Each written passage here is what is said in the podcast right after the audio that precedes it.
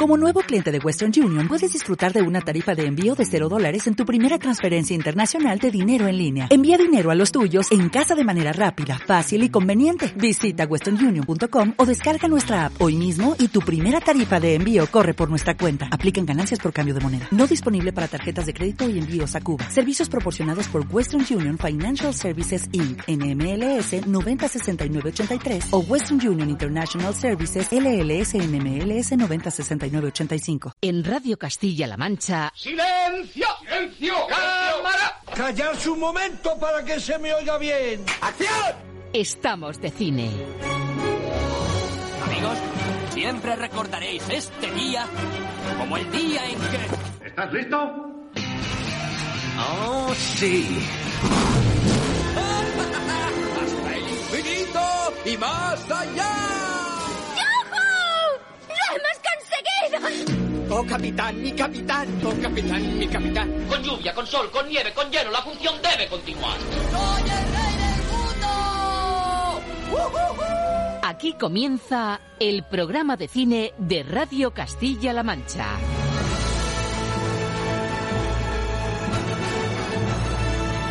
Presenta Roberto Lancha.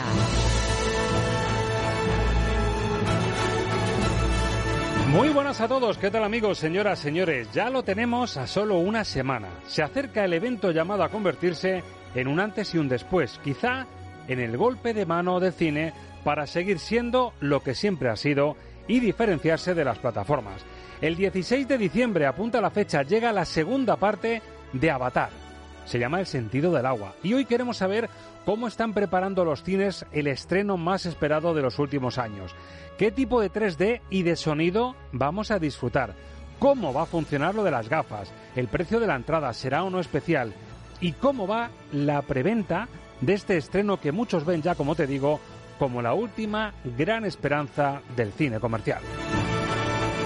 Pero antes, por supuesto, en esta semana de transición no podemos descuidar que llegan títulos menos ambiciosos pero que esconden virtudes que no han escapado a la mirada y el paladar de nuestros críticos de referencia. Alberto Luquini y Raquel Hernández tienen mucho que decir sobre el regreso de un Carlos Bermud que se hace aún más personal y único en Mantícora, la rareza española más sugerente y recomendable de esta semana. Me gustan tus monstruos. Tienen como una mirada melancólica. Quiero que sepas que vamos a tratar este tema con toda la discreción del mundo. ¿Qué tema? Pues es ese tema que tenemos que intentar deconstruir con nuestros expertos, sin reventar, por supuesto, los misterios de una peli con nominaciones importantes a los Goya y a la que acompañan en cartelera títulos más comerciales y livianos, como es El viaje a París de la señora Harris o El protector, con nuestro Antonio Banderas a lo Liam Neeson como sicario protector en el mismísimo corazón de Miami. Y si hablamos de bandas sonoras a la espera de degustar lo que ha hecho Simon Franklin para el renovado y acuático planeta Pandora, Ángel Luque nos propone esta vez celebrar un cumpleaños muy genuino, un aniversario que no queríamos dejar escapar antes de que acabe el año y que nos coloca en el Hollywood dorado y en blanco y negro de los años 30, con un nadador olímpico convertido en superhéroe en la selva y aliado además con primates y animales salvajes. Sí amigos, Hoy el diván de la música de cine vamos a celebrar los 90 años de Tarzán, Johnny Weissmuller, un cumple casi centenario que nos va a permitir repasar las bandas sonoras que nos ha dejado la leyenda del hombre mono en la historia del cine. Así que señoras, señores, niños y niñas, a la espera de Pandora, hagamos bueno este rato de radio y cine al que aquí, en Radio Castilla-La Mancha, nos gusta definir como un estado de ánimo que tiene nombre y apellidos. Siempre en pantalla grande a toda radio, a esto le llamamos...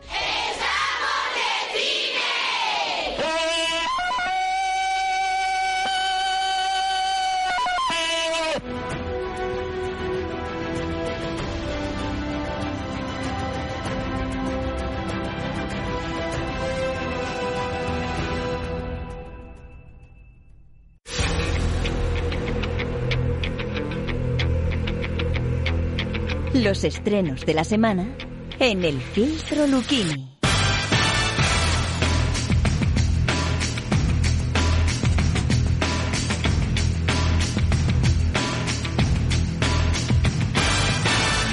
Pues ahora en paso que estamos en el fin de semana que cierra el puente de la Inmaculada y de la Constitución y que es previo, es casi un aclarado a lo que nos viene la semana que viene con la segunda parte de Avatar, que va a caer pues como una bomba de relojería justo en el momento apropiado y en el momento indicado. Alberto Luquini, muy buenas. Hola, muy buenas. Bueno, fin de semana extraño, ¿no? Porque esto sí que es eh, es un aclarado entrecomillado, porque es un aclarado en que llegan cosas muy interesantes, pero hay que reconocer que el mundo del cine como que está abriendo paso y está poniendo la alfombra casi obligada al que va a ser el pelotazo de las Navidades sí o sí. Bueno, se está, abriendo una autopista para, para, el gran pelotazo de las Navidades y que mm, no sé si le va a dar tiempo en, dos semanas a convertirse en el gran pelotazo del año, pero mira, esto significa que esta semana entran películas que no son tan taquilleras a priori, pero películas de, mucha calidad, ¿eh? O sea que, bueno, bienvenida una cosa por la otra, ¿no? Exacto. Yo creo que lo que viene esta semana, porque además lo que vamos a, con lo que vamos a empezar, que es lo último de Carlos Bermud, Mantícora, el director de Quién te cantará o de Magical Girl, es decir, uno de los directores más personalísimos que tenemos en el cine español actual.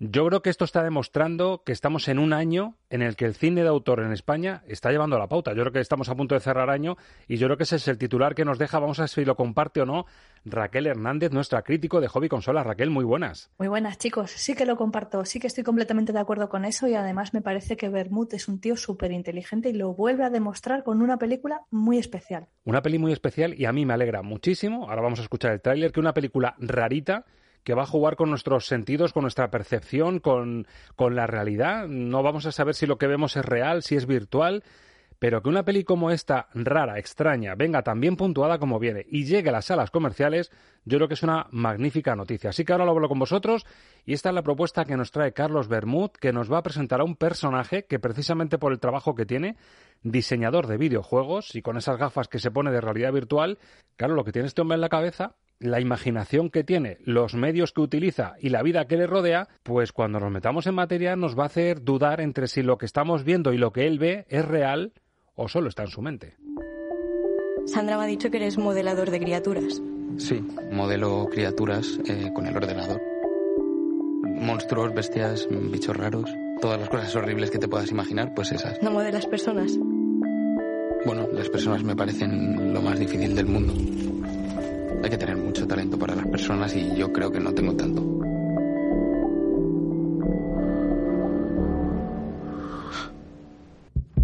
Me gustan tus monstruos. Tienen como una mirada melancólica, como si les preocupase algo. Quiero que sepas que vamos a tratar este tema con toda la discreción del mundo. ¿Qué tema? Un día me descubrí a mí misma para en medio de la nada con la persona que más quería. Y todo estaba bien. Todo está bien.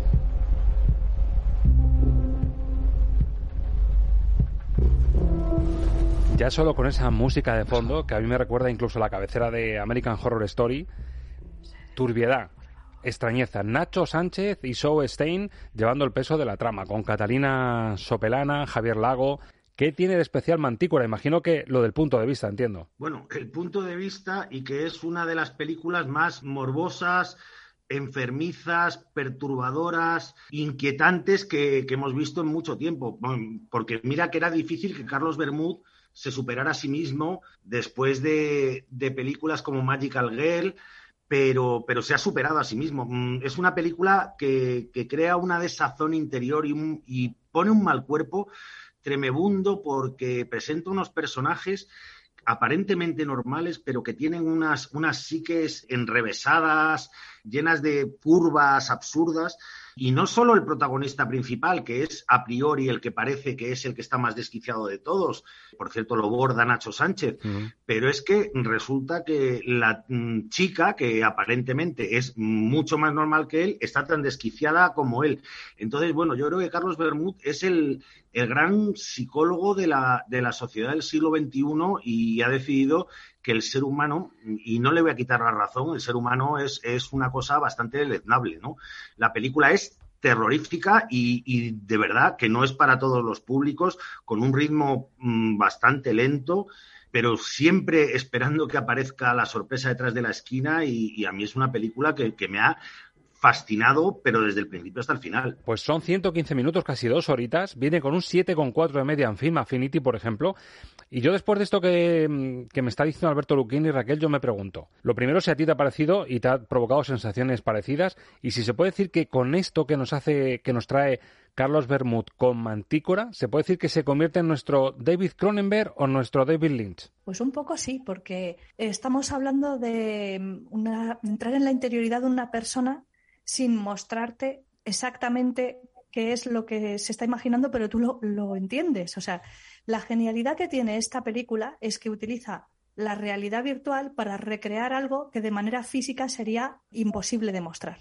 Entonces lo hace eh, de esta manera tan ingeniosa que hace que, sepamos y comprendamos la trama y lo que le sucede al protagonista y todo lo que le pasa por la cabeza y que nos haga también reflexionar sobre los límites de la tecnología porque como bien sabes estamos en un momento disruptor por completo. ¿Va a ser la realidad virtual algo que suplante a la realidad pura y dura? ¿Puede servir para canalizar ciertas cosas que son, eh, bueno, no solamente tabúes para la sociedad, sino que son delito directamente? ¿Desensibiliza la tecnología para luego eh, hacer que nos atrevamos a hacer cosas que no haríamos en la vida real si previamente no las hubiéramos ensayado? Es que todo el abanico de mm, interrogantes que te propone la película es súper interesante, porque eh, te está hablando, como te digo, de temas de plenísima actualidad mostrándote sin mostrarte las cosas, dejando que seas tú el que rellene los huecos y casi que es peor lo que rellenas tú en tu cabeza y la anticipación que tienes que lo que luego sucede. Entonces, bueno, la película desde luego te lleva por donde le da la gana, está magníficamente filmada y yo la el pero que le pongo, la pega, es que me parece que a veces abusa de eh, ese ritmo lento y de apurar los planos durante demasiado tiempo. Hace bien lo difícil, que es muy difícil, y luego lo fácil que habría sido darle un poquito más de ritmo y de comba a la narración, creo que ahí se le va un pelín. Pero vamos, el tema es, desde luego, muy inquietante. Y con esta apuesta, Raquel, claro, estamos hablando de realidad virtual. ¿Ha tenido que recurrir a mucho CGI o le ha echado imaginación Bermud para hacer un cine con este aspecto intimista y resolver la parte técnica con solvencia? Al revés, al revés. No, no necesita de grandes alardes técnicos, porque lo curioso es que tú ves al personaje con las gafas puestas y sabes lo que está haciendo sin necesidad de verlo. O sea que no, no es una película que necesite muchísimos recursos. Sí que se muestra en alguna ocasión eh, el aspecto de una mantícora en concreto, porque es un monstruo al que se alude. En fin, no voy a hacer spoiler de la película, pero eh, que digamos que hay monstruos reales entre nosotros que no son los fantásticos de los videojuegos. Hay imágenes eh, en momentos puntuales, pero ya te digo, lo interesante es la recreación de lo que pasa en la cabeza de este señor, que no te hace falta verlo para comprenderlo. Madre mía, pues los menudos personajes estamos viendo en pantalla grande últimamente, entre lo que vemos en plataformas, el efecto Dahmer en Netflix, con documentales, con serie Azok sobre asesinos en serie, Ralph Fiennes en el menú la semana pasada, ahora este Nacho Sánchez y este diseñador de videojuegos. Alberto, va a hacer falta, las autoridades sanitarias recomiendan ciertos medicamentos para ver últimamente pelis y series, ¿eh? eh las autoridades sanitarias recomiendan eh, mucho cuidado a la hora de ver películas de Carlos Bermud, sobre todo, que es un tipo que, debe tener un mundo interior mm, francamente complicado. Madre mía. Y aún así, fijaros, ¿eh? unas nominaciones estupendas para los Goya, nominada Mejor Dirección, Guión, Actor y Actriz Revelación. Con lo cual, chapó por Bermud, que encima, encima, como decimos, y me parece la gran noticia, se cuela en salas comerciales, pero con estas indicaciones pertinentes de servicio público de Alberto Lucchini y de Raquel Hernández, que vamos a saber cómo puntúan al último trabajo de Carlos Bermud. Alberto Luquini, Mantícora sobre cinco estrellas. Pues Mantícora sobre cinco estrellas me parece un cuatro y me parece increíble que esté nominada a Mejor Película La Maternal y no Mantícora. Pues tienes toda la razón del mundo. Raquel, ¿cómo puntúas tú a Mantícora sobre cinco? Para mí son tres estrellas y media. Me parece, como te decía, que hace bien lo difícil, pero que le habría hecho falta pulir un poco más el montaje y es la única pega que tiene, pero es una pega gorda, porque a veces se hace demasiado densa la peli. un poquito de tijerita, ¿verdad? Secuencias más cortitas. un pelín de tijerilla. Bueno, rara es Mantícora, pero es que es que si abrimos la puerta al terror y a un terror también con sabor a ópera, prima, que es lo último de Ángelas Huerta, este largometraje que se llama Cuerpo Abierto o Corpo Aberto, es una película gallega. 1909, Miguel, un joven profesor destinado a un pequeño pueblo de montaña en la frontera entre España y Portugal. Lobosandaus, que es una aldea inhóspita y de tradiciones ancestrales en la que pasan cositas. Bien es mala suerte que le hayan mandado justo aquí. No querrá hacerme creer que está encantado en un lugar tan alejado de la civilización. Aquí al menos los niños son almas puras.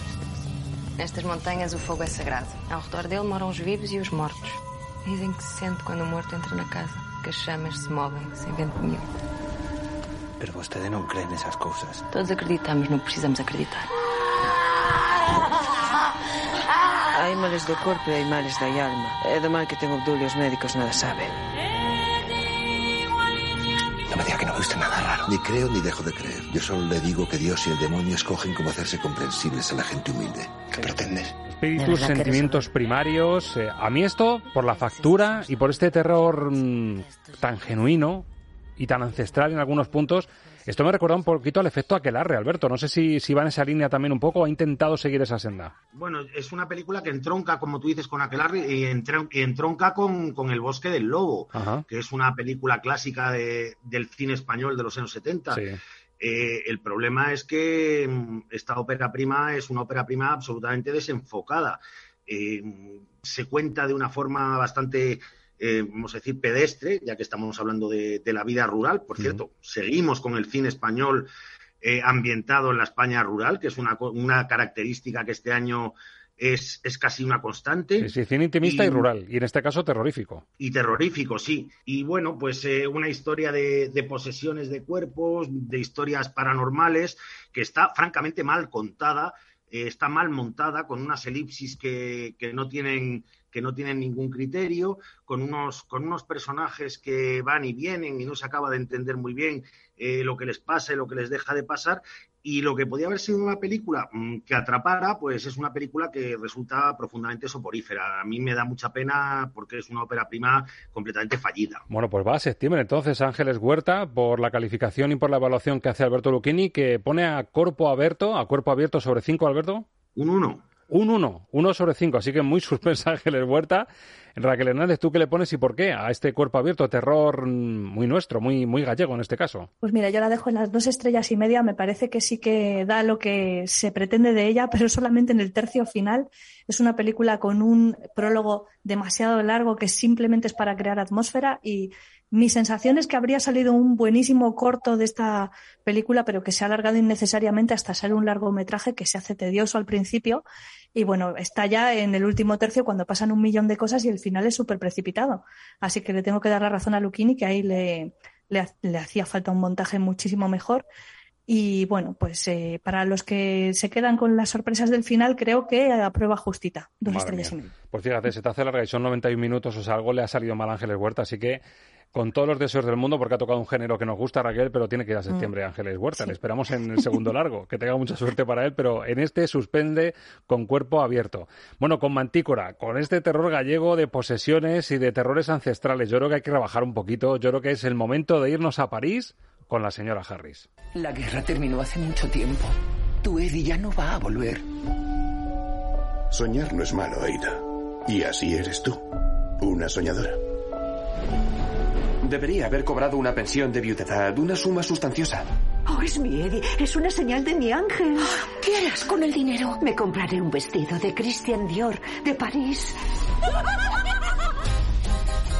Ah, París.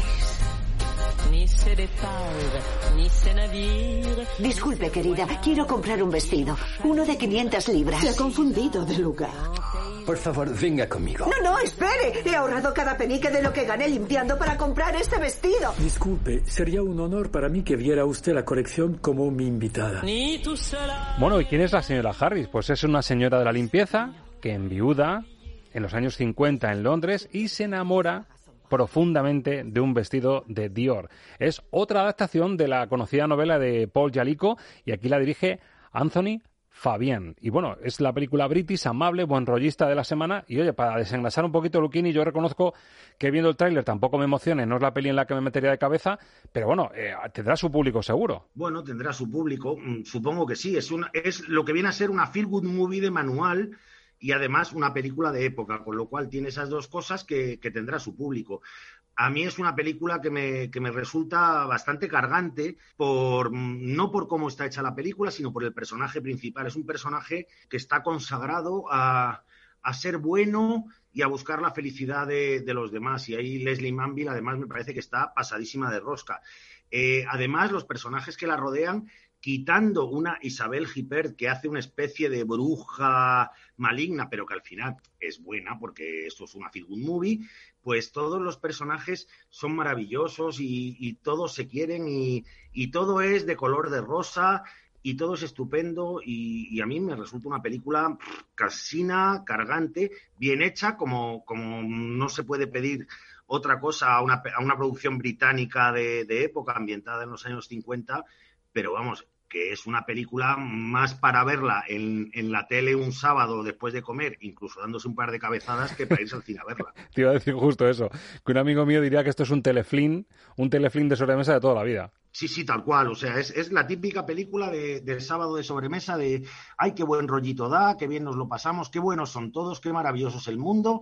Y bueno, entre medias, pues eso, vas, vas dejando que la cabeza se te vaya hacia un lado. Pues tengo mis dudas, pero me da que esto en idioma de Alberto Luquín son dos estrellas, no llega a probar. Dos estrellas clavadas. Es lo que tiene. Si tengo aquí la app de... Hay un Sazán de Alberto Luquini que yo según lo escucho ya me pone las estrellas, así que lo, lo, sabía casi cantado. La pregunta es si a Raquel Hernández, que también es de Teleflins y que, que se sabe lo que son los Teleflins, si te parece que estamos en ese contexto, Raquel, nos hemos pasado un poquito de crueles. Pues mira, yo creo que aunque el guion es verdad que no tiene grandes pretensiones y es lo que es, sí que creo que el apartado técnico justifica que se pague una entrada para ir al cine a ver esto. Bien. Porque solamente por ver el vestuario que confecciona Jenny Vivan, que viene de ganar el Oscar por pelis como Mad Max Furia en la carretera o Cruella, creo que ya por eso merece la pena ir a verla. La es fotografía pista, ¿eh? es porque, maravillosa. Madre mía, el vestuario de Cruella es, es maravilloso, con lo cual si, si sigue ese, nivel y mantiene uh -huh. ese nivel está muy bien, desde luego. Sí, desde luego. Yo creo que la gente que disfrute de la moda, y aquí, por ejemplo, hablo de personas como mi madre, que le encanta ver trapitos, como claro, dice ella. Pues justo, mi es, madre es el simplemente... público que decíamos que qué público podría ir a ver el viaje claro. a París de la señora Harris, pues justo estás dando la clave. Pero tal cual, o sea, yo creo que se le llenarían los ojos con las telas, los vestidos, los cortes,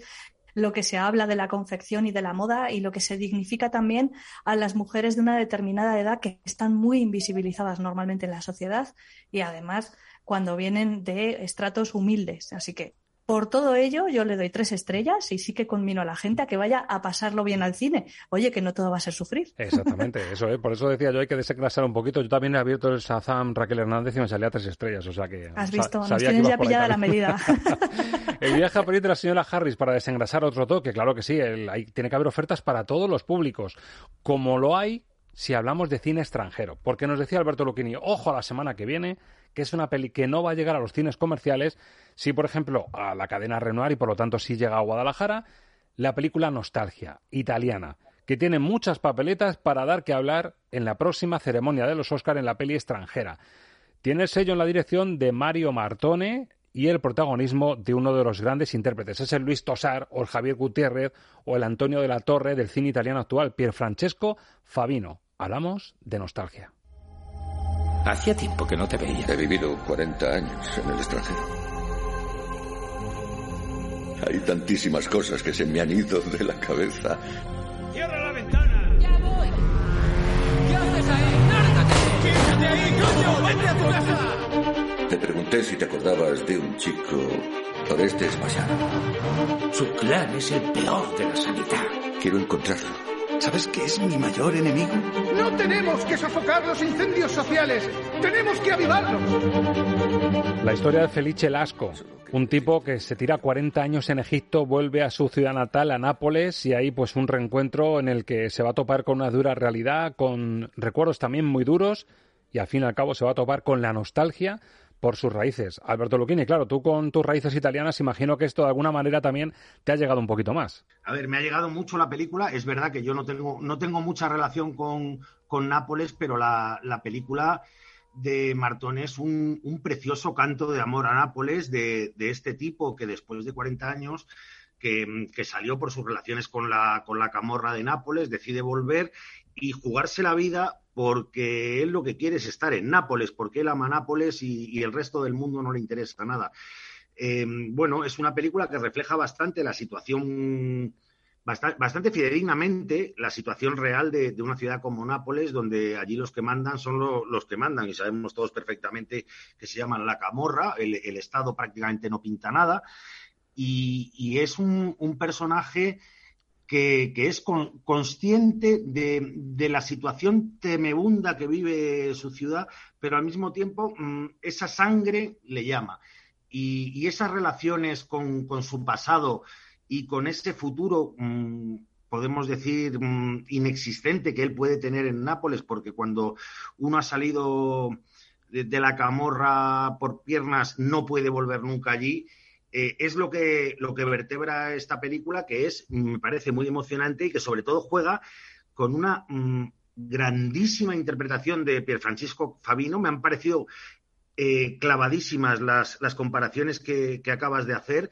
Y, yo, fíjate, me atrevo a decir que, que Pierfrancisco Fabino va a ganar el premio al mejor actor de la Academia Europea este fin de semana y bueno, no sé si la película llegará a estar nominada entre las entre las diez candidatas al Oscar a la mejor película internacional, pero es una película que refleja muy bien la realidad 2022 de una ciudad como Nápoles que vive anclada casi hace 100 años y, y, es una situación bastante dolorosa. Pues apúntenla en nostalgia, porque fíjense las referencias y las explicaciones y los argumentos que está ofreciendo Alberto Lucchini para puntuarla sobre 5 con... Tres y media. Tres y media para Nostalgia, una película italiana muy recomendable y como punto de fuga final, cine comercial. A lo mejor no tan comercial y con el tirón de Avatar de la que vamos a hablar ahora para saber cómo se están preparando en los cines para el gran estreno de los últimos años, pero ya que tenemos a Liam Neeson un poco al hombre agotado ya de proteger a tanta gente de proteger a chicas jóvenes de las mafias, de mm, hacer casi de, abuelo o de padre protector, pues oye, si Liam Neeson está cansado, ¿por qué no pensar en Antonio Banderas, nuestro Antonio? Contexto Miami, para que sea él el protector. Dame la mochila, voy a llamar a la policía. Oiga, señoritas. Eh, chica, ¿cómo te llamas? Bele. ¿De dónde eres? De Atlanta. Estás muy lejos de casa. ¿Tienes hijos? Una hija, de tu edad. La habitación está pagada hasta finales de semana. Cuídate mucho. Parece que no dormiste bien anoche. He conocido a una fugitiva, le di un poco de dinero, la dejé en un motel y ahora ya no está. No creo que puedas hacer nada. Es la hija de alguien. ¿Dónde está? Esa gente es peligrosa. No puedo dejarla ahí. Tiene 15 años. ¿Va todo bien? ¿Quién es tu amigo? Bueno, pues aquí Antonio Banderas a lo Liam Neeson, sicario de la mafia en Miami, conoce a esta chica a la que al final tiene que proteger y poner casi todo lo que significa, todo lo que es su vida, patas arriba para protegerla. Raquel Hernández, ¿qué tal hace Banderas de Liam Neeson? Pues eh, Antonio Banderas lo hace bien todo. Es que este señor, yo no sé cómo se lo monta. Pues mira, me parece el punto fuerte de una película que por lo demás más trillada no puede estar y que además tiene estructura circular, es decir, que empieza como termina. Entonces es como, vale, mm, me has reventado al personaje desde el principio, ya sé cómo va a terminar su historia y es súper predecible. Dicho lo cual, pues mira, es un telefilme, esto sí que es un telefilme, verdaderamente podría ir perfectamente a televisión sin pasar por salas comerciales y no pasaría nada, pero la verdad es que el tío se toma tan en serio el personaje, lo construye tan bien, es tan generoso además que ha prestado no solamente alguna línea de guion eh, adicional con algún taco español, pero bien dicho, con todas las letras y con una foto personal suya también. No sé, que al final, pues, pues yo me lo pasé bien, razonablemente, viéndola. Hombre, hay que valorar también, Alberto Luquini, tú que también lo has visto, que el tipo que ha hecho de Almodóvar en Dolor y Gloria, pues sea Liam Neeson en esta peli, pues tiene su mérito también, esa versatilidad, ¿eh? Bueno, yo creo que debe tener un mérito con, varios ceros detrás, porque esto mm, Antonio Banderas lo ha hecho por dinero puro y duro, o sea, no me creo que lo haya hecho por ninguna otra cosa, porque ni le aporta nada a su trayectoria como actor, ni le debe aportar nada personalmente. Ahora, que le han pagado bien, sí, que es una película de acción que fíjate, tú dices lo de Liam Neeson, a mí casi casi me recordaba más al, a Jason Statham, el personaje. pues mira, mejor comparación todavía. Sí, sí, estamos, estamos tocando niveles absolutamente top, ¿eh? Pues es una película entretenida, eh, sí, es un telefilm de sobremesa tirando a malo, todo lo que pasa es previsible, eh, la violencia está bien rodada, bueno, pues vale, eh, dura 90 minutos, pues mira, si no tienes nada mejor que hacer, pues, pues vale, pero, pero ni eso. Por todo esto que me decís, compañeros, y viendo el efecto que tuvo un poco la gente invisible, que yo reconozco que es verdad que es telefilm porque fue directamente a Netflix, pero me parecía más de verla en pantalla grande la gente invisible que esta, no es por nada. Raquel, ¿lo compartes o no? Es que no tiene nada que ver el diseño de producción que tenía detrás aquella película que costó un pastizal, El por mundo al cierto. revés. Y, claro, el mundo al revés totalmente. Esa era para verla en cine, sí o sí. Esta a lo mejor no luce tan espectacular, es una película con un presupuesto muchísimo más exiguo y mucho más predecible y bueno, pues con menos tirón comercial. Pero bueno, ya te digo, a mí me resultó entretenida que ya es, porque hombre, teniendo en cuenta que te esperas todo lo que va a pasar, pues pasas el rato sin pena ni gloria, que ya es algo, o sea, que por lo menos no te enfada, ni sales del cine diciendo que has tirado el dinero, ni pues creo que por lo menos tienes la facultad de entretener que ya es algo. Bueno, y por eso le puntúas al protector de Con Enforcer dos estrellas y media. dos y media. O sea, que aprueba para Raquel Hernández, no aprueba para Alberto Lucchini porque se queda en Una y media. una y media.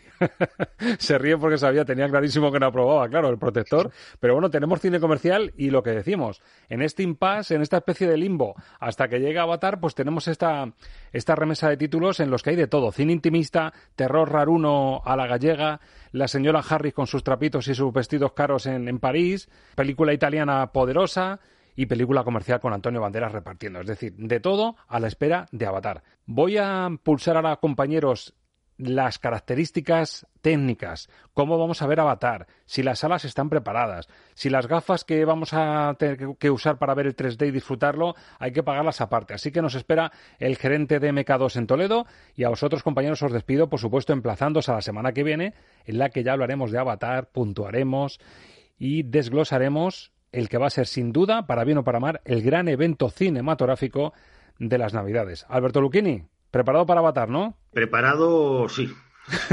Eh, y lo intento, por lo menos. Escuchar, y para bien o para mal, el cine evento al final es lo que nos puede salvar también la cara en, en este grandísimo pulso entre el cine y las plataformas. Es decir, el efecto avatar puede ser fundamental. Podemos estar ante un episodio histórico, ¿eh? Si es en ese sentido, bienvenida sea Avatar, pero las tres horas y pico mm, Madre me mía. dan más miedo que un nublado. Durillo. Raquel, tú también lo ves, puede ser la gran baza del cine y que a lo mejor ampliando un poco, si subimos el dron muy, muy arriba para ver, coger perspectiva de este pulso plataformas cine, lo de Avatar puede ser un punto de inflexión para recordar, ¿eh? Sin lugar a dudas, ten en cuenta además que eh, simplemente cuando se reestrenó la película original batió récords otra vez de taquilla, con lo cual la gente está deseando ver esta segunda parte tan esperada que se ha hecho de rogar un montón y yo ya tengo mi máscara de buceo preparada para irme a los océanos de Pandora. Bueno, pues eh, el modo del agua y esta segunda parte de Avatar la analizamos la semana que viene. Alberto, buen fin de semana, compañero. Igualmente. Raquel Hernández, te espero mañana en las series, que hay mucho que contar y encima con títulos nuevos que me da, que me vas a hacer que se agrande la lista de todo lo que tengo que ver. Así que te espero mañana en las series. Venga, pues nos vemos. Hasta mañana, compañera. Hasta luego.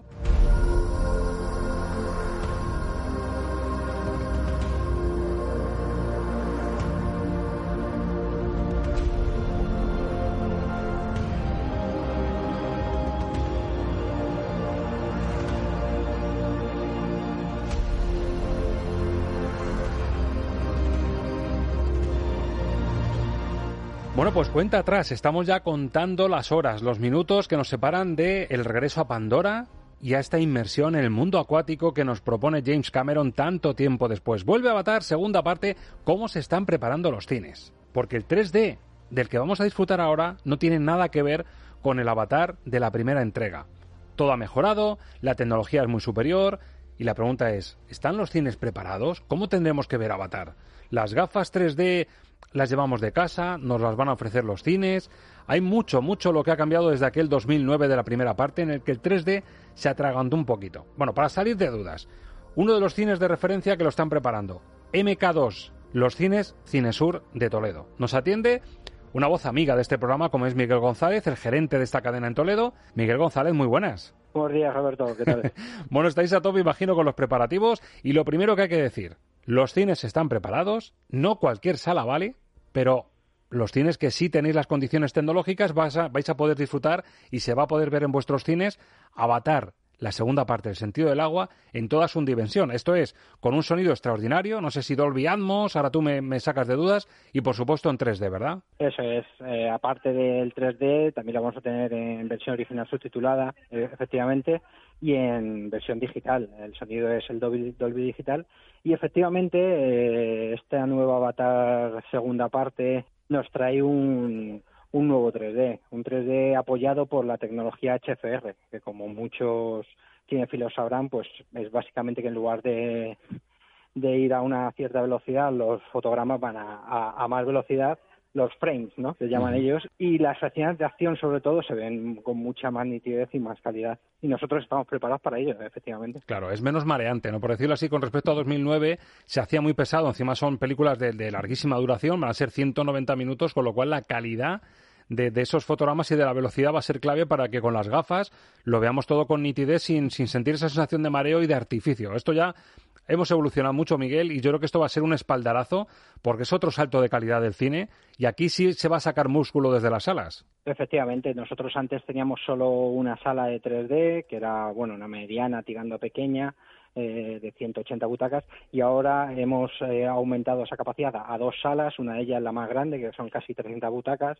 y el sistema es totalmente nuevo. Eh, los que hayan venido y han disfrutado de nuestro cine anteriormente con el 3D anterior eh, no, no van a ver nada, nada parecido porque estas gafas son distintas, el sistema en cabina es distinto y, y bueno, hemos invertido y hemos trabajado mucho para que esto salga perfecto. Bueno, para los espectadores, tanto en Toledo como los que vayan a otras salas de toda España o de Castilla-La Mancha, salas que estén preparadas, por supuesto. Esto de las gafas, ¿cómo va a funcionar? Imagino que de casa no tenemos que ir a Opticalia a, conseguirlas, ni a Solóptica, ni a ninguna cadena de estas, sino que cuando lleguemos al cine y tengamos la entrada, que va a ser una entrada especial, ahora te pregunto por ella, pero cuando lleguemos al cine, ¿qué nos vamos a encontrar? ¿Cómo va a ser el reparto de gafas o, cuál va a ser el dispositivo, Miguel? Exactamente igual que siempre, es decir, es un alquiler de gafas, solo que la gafa anterior que teníamos nosotros era muy pesada, tenía un sistema propio en la gafa eh, un microchip en la gafa, esta no, esta se, está siempre activada, es mucho más ligera, se llama, bueno, es el sistema RealD y también es un alquiler. Eh, lo único,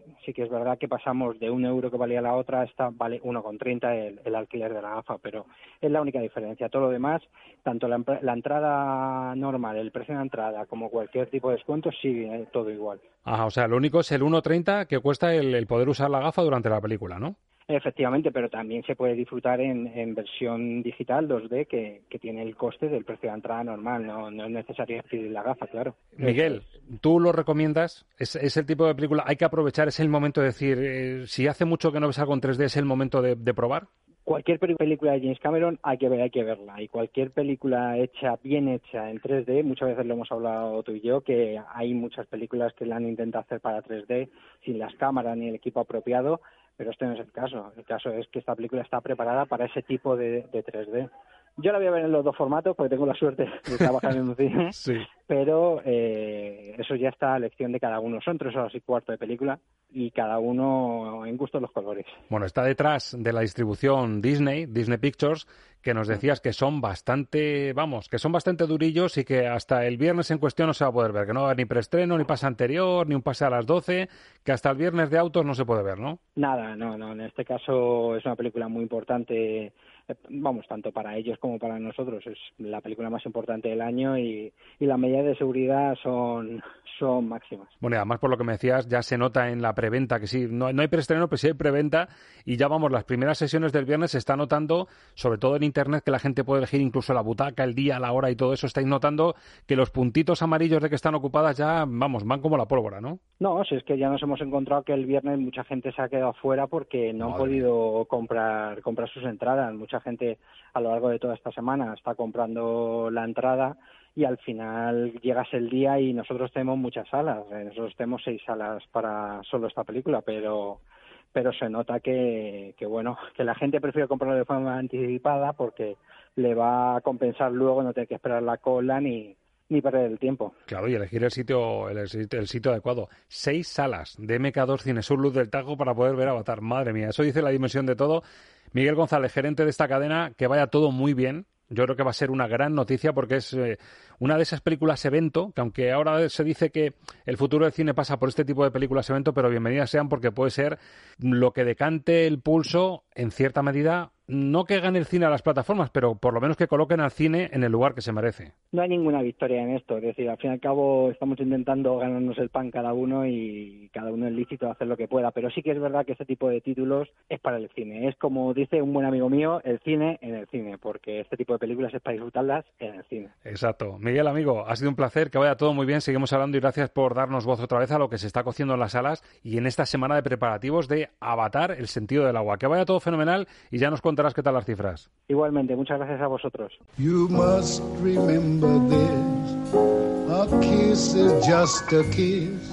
A sign. Estás escuchando el programa de cine de Radio Castilla-La Mancha. The world will always welcome lovers as time goes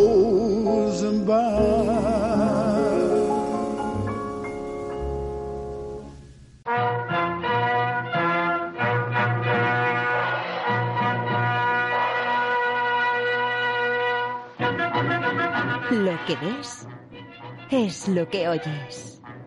Música para soñar cine con Ángel Luque.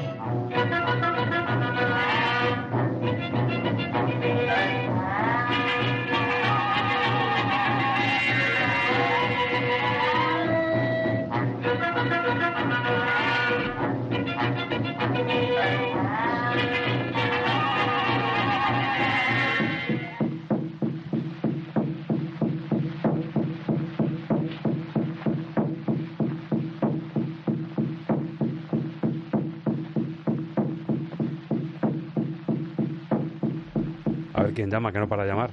Ángel ¿qué pasa, hombre? No hace falta, si no hace falta que llames, está como en tu casa. Es que vengo un poco, un poco ligerito de ropa hoy. Sí, mira da que me gusta a mí apuro, ¿eh? describir cuando estamos en el entorno de Crown, aristocracia, o estamos en Hollywood, pero hoy prefiero no decir cómo vienes. No, hay, que, hay que mimetizarse con el asunto. Hay que Exactamente, hay que meterse meterse en en, la jungla ligerito de ropa, ¿no? Para no, para no destrozarse la ropa. Bueno, querido Tarzán, del año 32. 90 años del Tarzán de Johnny Weissmuller, por supuesto. Sí, que es el quizá, quizá, porque no es el primer Tarzán, o sea, antes, eh, en 1918, por ahí más o menos, hubo un primer Tarzán, el cine mudo. El cine mudo tuvo antecedentes de casi todos los personajes que después se hicieron famosos. Pero el Tarzán, como le conocemos, el Tarzán más, más icónico, que es el de Johnny Weissmuller, el primer Tarzán que se hizo de una serie, eh, hizo 12 o 13 versiones de diferentes momentos de Tarzán, porque Tarzán iba a todas partes. Luego hay un momento que Tarzán ya se le metió en todas partes. Luego hubo Tarzanes nuevos, hasta llegar prácticamente a nuestra, a nuestra actualidad. Pero es verdad que son 90 años del estreno de ese primer Tarzán de los monos. eh, y, y son 110 años de la creación del personaje de Tarzán. Fíjate. De la creación Dos del aniversarios redondos. La claro, creación. en 1912 es cuando aparece la primera vez eh, el personaje de, de Tarzán como historias breves, como historias cortas, de aventuras, en, en, eh, en ediciones por capítulos, eh, pues en algún periódico, en alguna revista. Aparece ahí en el año 1912, con lo cual se está cumpliendo 90 años de esta primera película de cine sonoro más conocida y del personaje icónico de Weissmuller y 110 de la aparición de Tarzán como personaje. ¿no? Y que por eso viene el especial, porque nos damos cuenta que, que este 90 aniversario se pasa. Nos colamos Se de nos acaba 2022 ya, se nos acaba y se ya. nos va el aniversario y dijimos, oye, pues Tarzán. Claro, no vamos a hablar solo de Tarzán, sino del fenómeno Tarzán. Claro. Decíamos el otro día de Pinocho, de adaptaciones de Pinocho, pero ¿y de Tarzán? Tarzán es una barbaridad de películas. O sea, la historia de Tarzán, ¿cómo ha gustado? Cuando treinta y tantas películas en la historia del cine. Exacto. Si lo piensas, es un poco. eh, viene traído del libro de la selva. Es como si Mowgli hubiese evolucionado a, a- a nivel superhéroe en la jungla. que se lleva bien con los animales y que reparte y que se convierte casi en un. Esto es un superhéroe. Sí, De la jungla. pero lo bonito que es eh, el que eh, veíamos el cine con una ingenuidad maravillosa. Yo eso lo echo mucho de menos porque a día de hoy ya es como que, bueno, o sea, o, a- o te ofrece un espectáculo triple salto mortal con dos loopings y cinco mortales y 800 cosas, o realmente eh, no pactamos con la película el que está hecha para entretenernos y, y eso es lo importante, ¿no?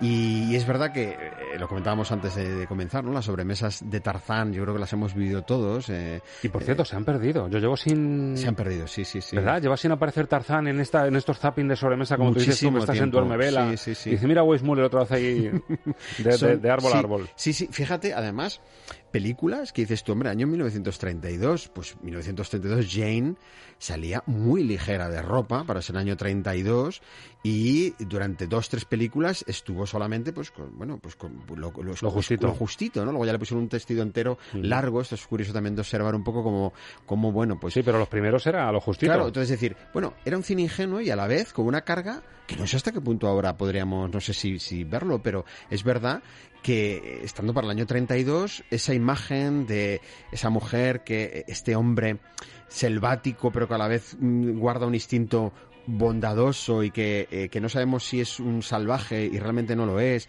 Esa parte un poco de Mowgli, sí, de Mowgli y de, y de hombre que, que, que al final está representando un poco como la idealización de lo que ya se había perdido, porque en esos tiempos se estaba hablando mucho ya de que la gran ciudad se había comido mm. ya la naturaleza. Entonces viene también un poquito. Es el eslabón, ¿no? Que une lo uno y lo otro. Viene un poquito como hablar de. Hemos perdido también un poco la esencia de lo que éramos en nuestro, en nuestro hábitat, en nuestro estado natural. O sea, y bueno, ahí están esas, todas esas versiones maravillosas de Tarzán va a Nueva York y todo aquello que, es, que, pues, que son, son maravillosas. ¿no? Que eso nos gusta mucho, como lo de King Kong, que llega un momento que dice, bueno, King Kong ya lo hemos visto en su entorno y su hábitat, nos lo llevamos a la gran ciudad. Claro, sí. ¿Dónde meteríamos a con ¿Qué haríamos con él? Pues en decir, con el teatro, en tal, en Broadway.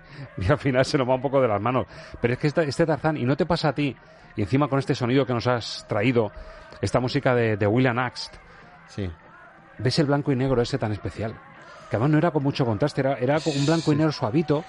La piel blanca además es un blanco y negro muy plano, muy, muy como muy aséptico. Sí, eh, y, más, bueno, la idea de coger a Johnny Weissmuller es fantástica, ¿no? Porque estaban buscando un perfil y Johnny Weissmuller, como creo que la mayoría sabemos, no era actor.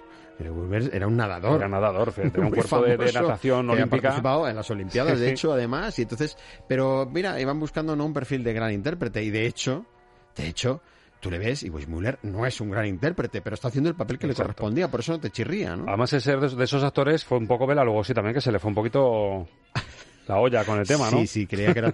sí, sí, sí, sí. Este, este no salió del personaje de Tarzán. Pero es que además tampoco podía hacer muchas más cosas. Además, yo creo que en esta época, en esta etapa de este Hollywood dorado mm, casi primigenio, es que tenía hasta sentido que se creyese en el personaje. Mm. O sea, el cine tiene una dimensión tal que al final era normal que te creyese ese personaje. pero es que sobre todo porque para el espectador de esa época todavía el cine era una cosa muy incipiente, muy novedosa, y todo lo que se veía en pantalla era otro mundo. Eso es. Era otra dimensión. Entonces, claro, el actor que interpretaba esto venía de otro mundo, era otra realidad.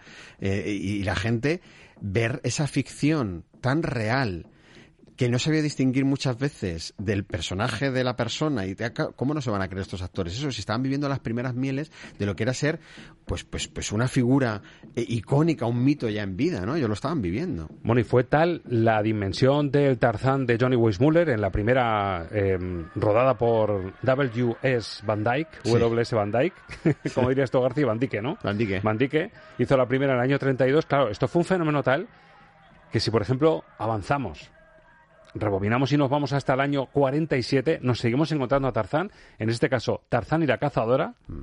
Tarzán and the Huntress, aquí Carl Newman en la dirección y sigue Weissmuller, aguanta. Fíjate si aguantó sí, años. Claro, ya te digo, hizo 12, 13, si no me, salen mal las cuentas. Estas ya son casi de las últimas. Crepuscular. Eh, llega un momento en el que ya no hay diferencia entre unas y otras. O sea, llega un momento en que ya son todas lo mismo prácticamente, ¿no?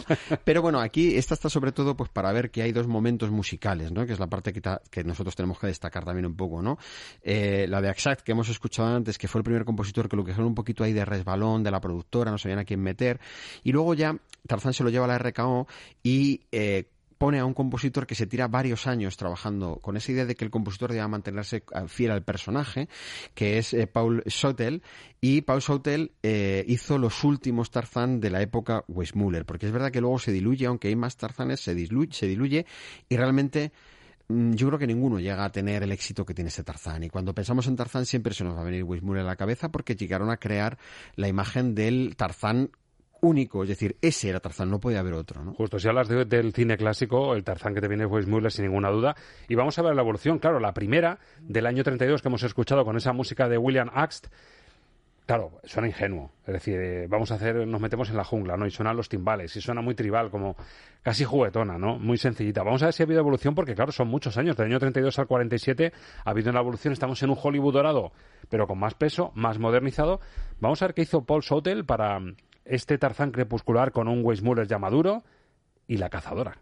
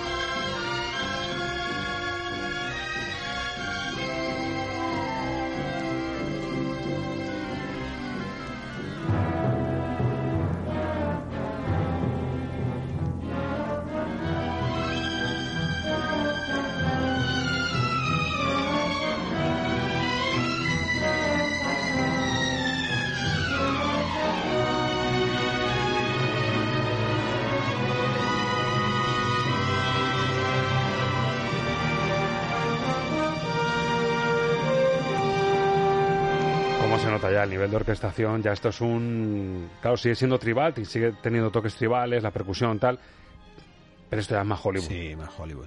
Esto, fíjate, te vale para un peplum también si lo quieres poner perfectamente, porque ya están creando un sonido muy estandarizado. Eh, realmente, mm, eh, Miklos Rosa todavía eh, no había llegado del todo a lo que luego serían los mayores exponentes de este de esta música, pues eso, Benur y Rey de Reyes, y, o sea, no habríamos llegado a todo a toda esa gran explosión, incluso el Cid, pero mm, eh, ya estaba incipiente aquí, ya se estaba abriendo a un Hollywood grandilocuente que aplicaba esta sonoridad a todo lo que sonara cine de acción y aventuras.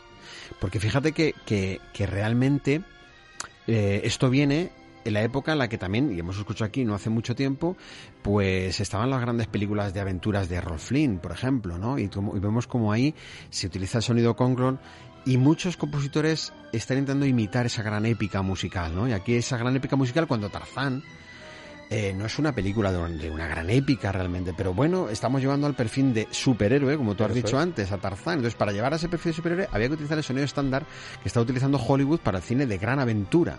Y te Entonces lo ves para- aquí. para muchos Entonces, contextos. esto, claro, te vale para, como he dicho antes, para un Peplum, te vale para un Robin Hood perfectamente, ¿no? Y, y encajaría a la perfección. Entonces, claro, Tarzán no era eso, realmente. Por eso aquí también vemos como el personaje realmente ya mm, se está empezando a dibujar porque ya no saben encajarle en el cine de lo que ya en ese tiempo se estaba haciendo, ¿no? Sabes que yo soy un poquito malvado para esto. Hmm. Y te preguntaría, si se hiciese otro nuevo Tarzán, que no hay que descartarlo, luego veremos uno de los últimos que se ha hecho que no hace tanto. Pero si tienes que poner los dineros y apostar toda una carta por el quién hiciese el Tarzán de, de ahora mismo, de 2022, un Tarzán así genuino, actualizado, ¿quién haría la música? Hmm, Yo quizá lo- se lo daría más a un Silvestri o alguien así, ¿no? Que le iba a dar un toque, como lo haríamos un poco a la diversión, eh, en lo aventurero, ¿no? Eh, Sí, yo se lo diría, yo creo que un Silvestri lo podría hacer perfectamente, le daría una dinámica eh, divertida y, y- y- y siendo un poco heredero de los pocos que quedan ya de lo que es el- cine de acción y, y aventura divertido, ¿no? Y si hacemos una cosa un poquito más cruda, tipo El Hombre del Norte, a un Goranson a lo mejor. Oh, sí. ¿Eh? Sí, sí, sí, Me lo has sí. comprado enseguida.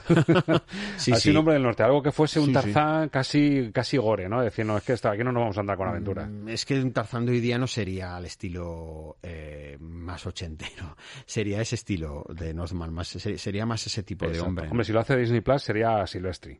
Sí, probablemente. Y si lo hacemos en plan nórdico, en plan más así. Lo que pasa es que es verdad, lo, lo vamos a ver ahora. Es verdad que el cine yo creo que ya se ha rendido un poco a la evidencia de que Tarzán mm, o hay que dejarle descansar durante un tiempo. Sí, yo creo verdad. que yo creo que hay que dejarle descansar. Por eso no lo ponen en la tele, ¿no?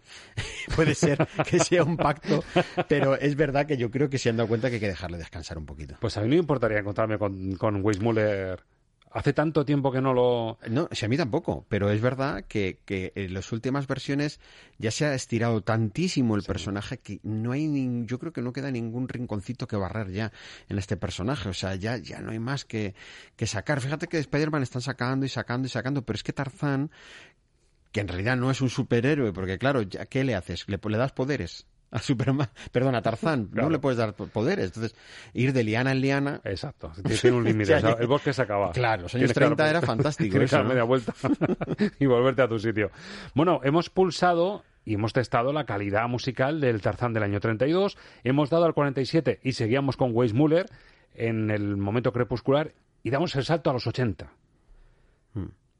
Hay, hay varios Tarzanes entre medio, Claro, pero es que pero- a, a cuál peor, ¿eh? Pero musicalmente damos el salto y nos encontramos pues a un actor francés de relumbrón en esa época que triunfó con Los Inmortales, Mirada Estrábica, Christopher Lambert, con sus greñas ahí un poco, ¿verdad? Fíjate que, que aquí me parece que Christopher Lambert yo creo que sí se acerca más a la edad del Tarzán de Sí, verdad. sí. O sea, ahí sí, sí quisieron ser un poquito más purista porque Will Muller era una, era una idealización muy propia de los años 30 Exacto. en Hollywood. Christopher Lambert no es un cachas de catálogo. Ni es un galán. Exacto. Ni es un galán. Es un tipo, vamos, incluso un tipo que tampoco atrae a todo el mundo. En Los Inmortales le veíamos con su barbita de cuatro días, la gabardina, no sale especialmente atractivo.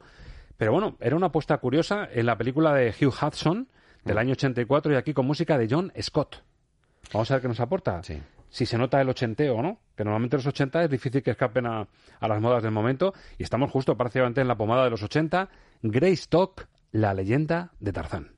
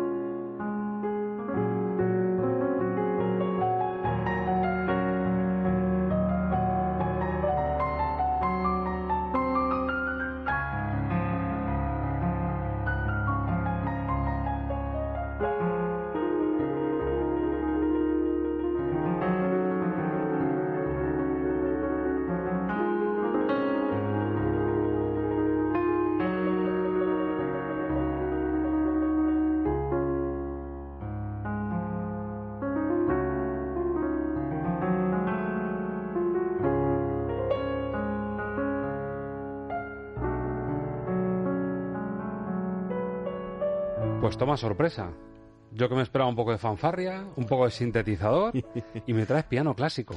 Claro, pero porque, bueno, tiene su explicación, porque aquí la historia intenta llevarse a Tarzán a sus orígenes y a que era de una familia noble y a que se le forma y se le vuelve a reeducar, ¿no? Esa idea de la reeducación, muy así como al estilo del milagro de Ana Sullivan, ¿no? De domar al, al indomable. Y, y entonces, claro, le llevan a un ambiente, pues, que victoriano prácticamente inglés, y es que eso tiene que sonar así. Claro, le embuten en, en la ropa, en el ropaje de la época. Claro. A tipo que iba desnudo por la selva. Claro, sí. Le igual- recuerdan de Claro, dónde venía. Esta película intentaba hacer como resarcir un poco la, la- la historia original del, del 1912, eh, que realmente era más esto. Realmente era más esto, o sea, los americanos eh, se fueron más a, a esas aventuras en la selva y a que podía luchar con tigres y con de todo, ¿no? Y a que montaba elefantes y a que eh, secuestraba a la, a la chica guapa, porque es que era un poco lo que, le- lo que el cine de ese momento les gustaba, ¿no? Y era lo que iba. Pero en realidad la historia no es eso, como pasó con Drácula, al final también le fueron deformando, ¿no? Al personaje. Y Tarzán no era eso, realmente era más bien esto. Pues el chico que es que sus padres lo pierden, se queda en la selva, se cría en la selva y eh, la familia le intenta rescatar y, y- y volverle a hacer ver cuál era su educación y de dónde venía, ¿no? Entonces, eh, claro, entre eso, pues eh, el cine americano más Hollywood se lió en esos años a recrear la idea del que está en la selva y puede sobrevivir en ella y crear ese personaje mm, incluso un poco misterioso, ¿no? De Tarzán, amigo de Chita y de todo esto. de un Sancho Panza, la imagen de un Sancho sí. Panza al lado acompañando, ¿no? Chita, Chita que fue un personaje eh, totalmente idolatrado, o sea, porque yo recuerdo incluso ver las noticias de cuando Chita murió, o sea, Sí, Chita sí, fue un cosa- personaje, fue un personaje eh, que a todos yo creo que nos gustaba y nos y tenía ese, ese toque entrañable y enternecedor y que se convirtió en un personaje de cine, realmente Chita, ¿no?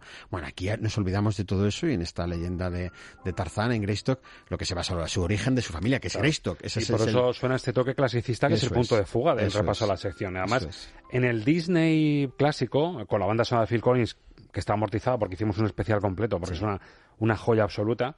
Sí es verdad que la historia de Disney, aunque sea en esa elipsis que te hace al principio, en ese resumen, sí te deja caer que este, que este hombre, que este chaval viene de, Viene de de una, de una familia adinerada. Sí, eh, luego van, van a lo que ya sabíamos de Weissmuller, o sea, les- porque claro, para los niños y para tal, era- en dibujos animados era más atractivo eso, porque es la acción y la aventura. O sea, tú vas a la jungla y dices, mira, hay panteras, leones, tarzán. Es que forma parte es que eso es lo que paisaje, daba está allí, juego, claro, lo que daba juego para hacer una aventura con él, porque si no, no tiene, no tiene parte aventurera. Aquí dejaron un poco la parte aventurera y se fueron un poco más a esta parte de, de educar y domar al salvaje, ¿no?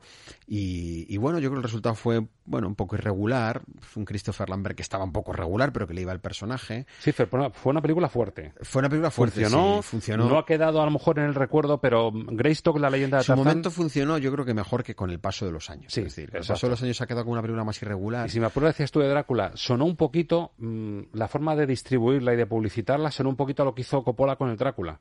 Como diciendo, no esta es la historia de Tarzán, Mm. pero la auténtica, eh, contando los orígenes, las raíces. Que el gancho del personaje no, es- no se parece para nada. No, ni nada, ni el director, ni Hugh Hudson, ni Christopher Lambert.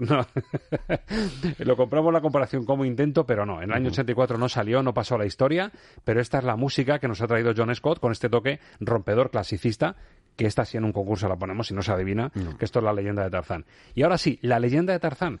Te preguntaba yo quién haría qué en esta época actual. Estamos en 2016, no hace tanto, seis añitos. Dirección de David Yates. Y aquí te hablaba yo del hombre del norte. Alexander Skarsgård, este tipo mm, rudo, enorme, haciendo un Tarzán que a lo mejor, en el sentido físico, tan monumental, pues sí que sí que pega un poco. Le rodean, claro, de Margot Robbie, como de Jane, claro, son dos prototipos Adán y Eva, casi. Si coges una, una Sí, versión sí, de. Adán y Eva, Hombre, un una- tipo de 1,90. Un Adán un poco exagerado. pero sí. Exactamente, sí, sí. Y, y una, una rubia despampanante como Margot Robbie haciendo de Jane, pues lo tienes todo. Aquí, Rupert Gregson Williams. Sí, en el año señor. 2016, el equipo de David Yates nos demostró que a quien escogerían para darle grandeza y un toque épico, porque esto sí que son aventuras remozadas, con buenos efectos especiales, con un protagonista poderoso que iba, iba hacia arriba, Alexander Skarsgård con ese imponente físico. Esto es lo que hizo el señor Gregson Williams para La leyenda de Tarzán. Estamos en 2016.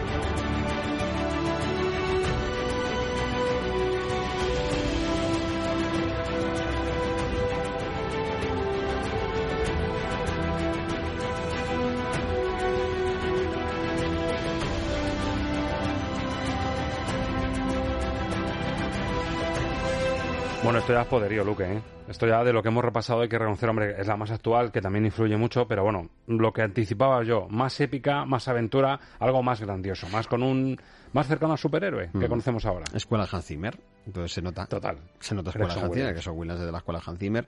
Se nota el proyecto, se nota un David Yates que eh, había participado en los Harry Potter, entonces es como que, bueno, yo creo que se apostó mucho por esta película y me parece a mí que no funcionó, porque en reparto era una buena apuesta, música era una buena apuesta, en dirección era un director que en ese momento estaba muy, muy, muy en auge y el compositor que guardaba una línea del cine de acción y aventuras, superhéroes y todo esto épica que se está haciendo en esos, es que se está haciendo en este momento, porque esto se sigue haciendo en este momento, es verdad que no, incluso yo te diría que ahora no, no- ni siquiera tan definido como esto, esto ya suena casi clásico con respecto a lo que se está haciendo ahora, ¿no?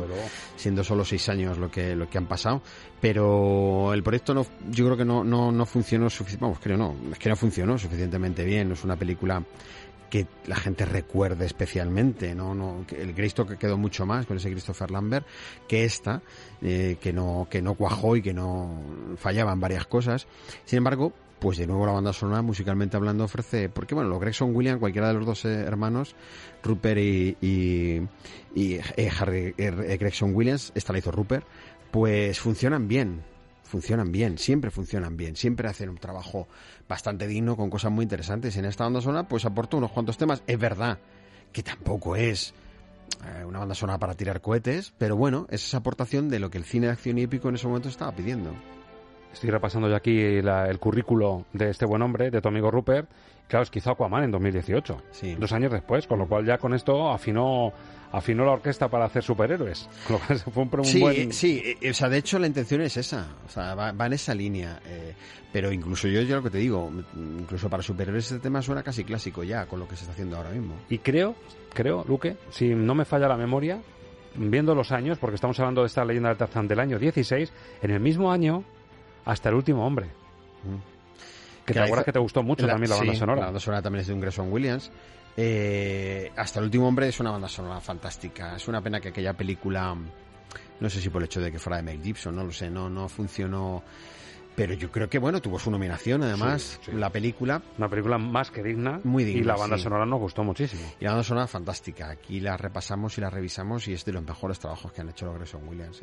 Bueno, punto final. Creo que es la última versión de animación, porque claro, la animación de Tarzán, entre si te vas a secuelas, a spin-offs, a series B, a Sí. DVD, ya no sabes cuál es, pero me llevas a una peli alemana. Sí. De animación del año 2013 de Reinhard Kloss. Mm.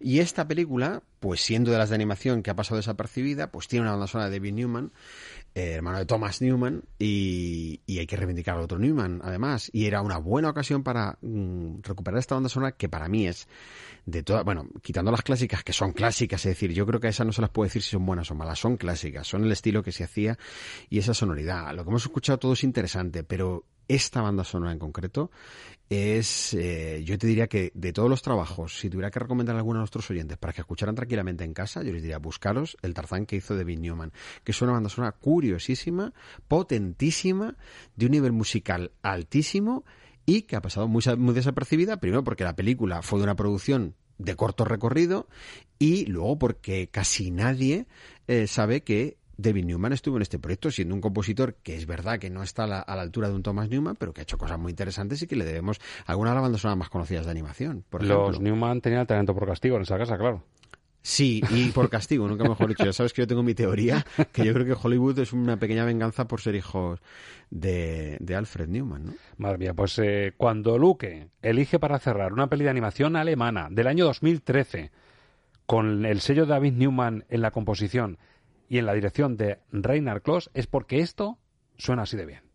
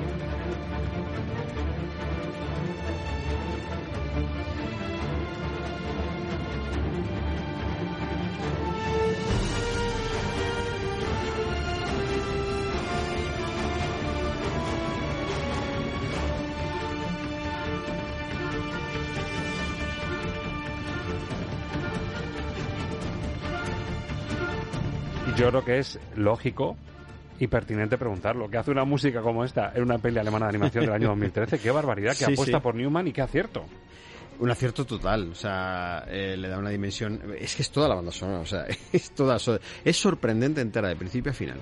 Eh, es una banda sonora que dentro de la película queda excesiva. O sea, yo creo que este proyecto de David Newman, esta música la tenía pensada para otra cosa. O sea, no me puedo creer que. que, que Eso lo he dicho pocas veces, ¿eh? Sí, no me puedo creer que lo tuviera. Y además no porque crea que la película esté mal. Eh, bueno, es una película normal y con algunas cosas interesantes de animación, pero que no aportó gran cosa tampoco.